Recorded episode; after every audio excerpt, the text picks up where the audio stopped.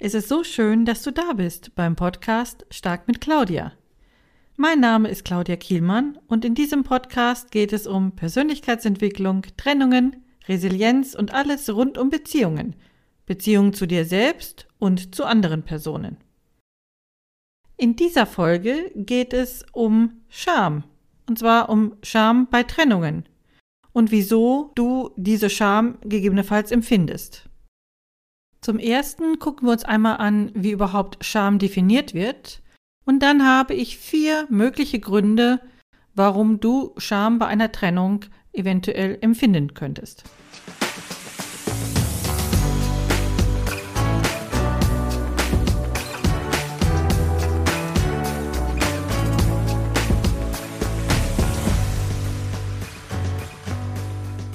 Wenn während einer Partnerschaft der Gedanke an eine Trennung hochkommt, erscheint häufig auch eine Emotion, die du in diesem Moment gar nicht erwarten hättest.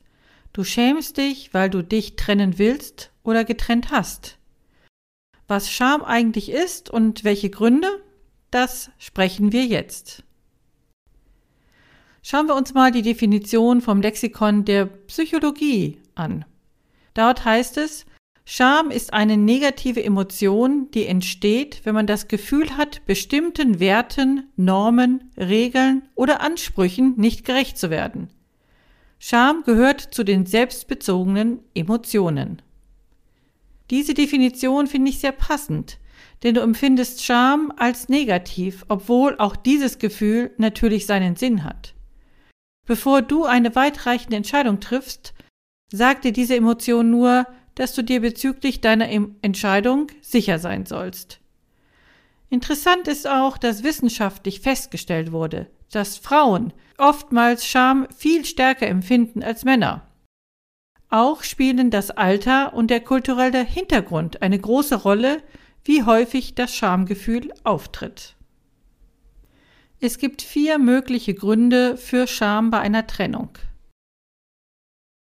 Ich habe versagt, hat einmal eine Frau zu mir gesagt, nachdem sie und ihr Partner die Trennung beschlossen haben. Wie soll ich dies nur meinen Eltern sagen? Sie hat sich sehr geschämt, ihren Eltern von der bevorstehenden Trennung zu erzählen. Eine Trennung ist nicht nur das Scheitern der Ehe oder der Partnerschaft, sondern auch des Lebenskonzeptes. Der Traum von einer glücklichen Familie ist damit ausgeträumt. Viele schämen sich, dass sie es als Paar nicht geschafft haben, ihre Probleme nicht lösen konnten. Besonders schwierig ist es, wenn das Paar nach außen ein sogenanntes Vorzeigepaar war oder womöglich in der Öffentlichkeit steht.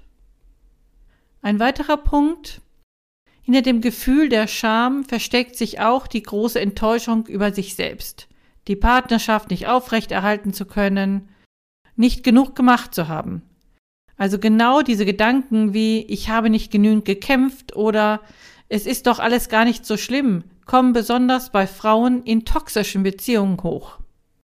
Was eine toxische Beziehung ist, kannst du einmal in meinem Glossar nachlesen. Ich habe ihn dir unten verlinkt und auch in meinem Blogartikel zu diesem Thema. Vielleicht ist der oder die Betroffene der Erste, die sich in der Familie oder im Freundeskreis trennt dann ist die Scham über die Trennung meistens sehr hoch. Hier besteht unter Umständen auch die Gefahr, in der bisherigen sozialen Gemeinschaft ausgeschlossen zu werden. Mir wurde damals bei der Trennung von Freunden gesagt, dass sie mich leider zukünftig nicht mehr einladen können, da sie dann ja eine ungerade Zahl an Eingeladenen hätten.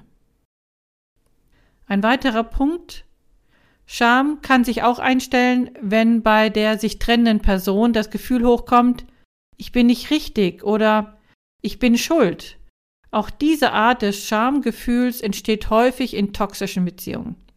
Hier gibt der oder die Partner, Partnerin dem sich Schämenden genau das Gefühl, nämlich dass dieser oder diese schuld an der Trennung sei und er derjenige ist, der krank ist und damit nicht richtig sei.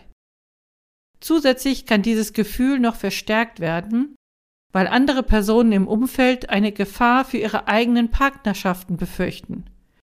Beispielsweise wurde mir nach der Trennung von einer Bekannten ohne Grund vorgeworfen, dass ich ihr als Alleinstehende dann gegebenenfalls ihren eigenen Partner ausspannen würde. Ein weiterer Grund ist, eine Trennung bei einer toxischen Beziehung hat nochmals eine stärkere Dynamik, sodass das Gefühl der Scham hier besonders groß ist. Die Betroffenen schämen sich sehr, dass sie die sogenannten Red Flags, also Warnsignale, nicht rechtzeitig erkannt haben. Ein weiterer Grund ist, dass sie viel zu lange in dieser ungesunden Beziehung ausgeharrt haben. Auch die Erklärung, dass in diesen Fällen eine emotionale Abhängigkeit bestanden hat, verringert nicht die Scham bei einer Trennung. In den Glossar kannst du auch nachlesen, was Red Flags sind oder auch emotionale Abhängigkeit. Zu dem Punkt emotionale Abhängigkeit habe ich auch noch einen sehr ausführlichen Blogartikel geschrieben. Auch den verlinke ich dir unten in den Show Notes. Ich möchte hier ausdrücklich betonen, dass egal in welcher Situation du dich befindest, das Gefühl der Scham dich nicht von der als notwendig und richtig erachteten Trennung abhalten darf. Lass dich nicht von dummen Sprüchen oder von nicht mehr zeitgemäßen Traditionen daran hindern, eine Trennung zu vollziehen. Keiner spricht eine Trennung nur so zum Spaß aus. Wenn eine Trennung der Partnerschaft im Raume steht, gibt es immer berechtigte Gründe dafür. Das beste Gegenmittel übrigens bei Scham sind Selbstmitgefühl und verständnisvolle Gespräche. Bist du gerade in genau dieser Situation und du bist unsicher, ob die Trennung das Richtige für dich ist? Brauchst du vielleicht eine unabhängige Person, die mit dir darüber spricht? Dann buche dir hier einen Gesprächstermin für 0 Euro, damit wir beide gemeinsam entscheiden, ob hier ein tiefergehendes Gespräch sinnvoll wäre. Ich verlinke dir diese Möglichkeit auch in den Shownotes. Ich fasse dir hier nochmal ganz kurz die Punkte zusammen, die wir in dieser Podcast-Episode besprochen haben. Es ging einmal um die Definition Scham, was Scham überhaupt ist, und um verschiedene Gründe, warum man sich eventuell schämt, wenn man sich trennt. Hat dir diese Episode gefallen und du konntest daraus etwas mitnehmen?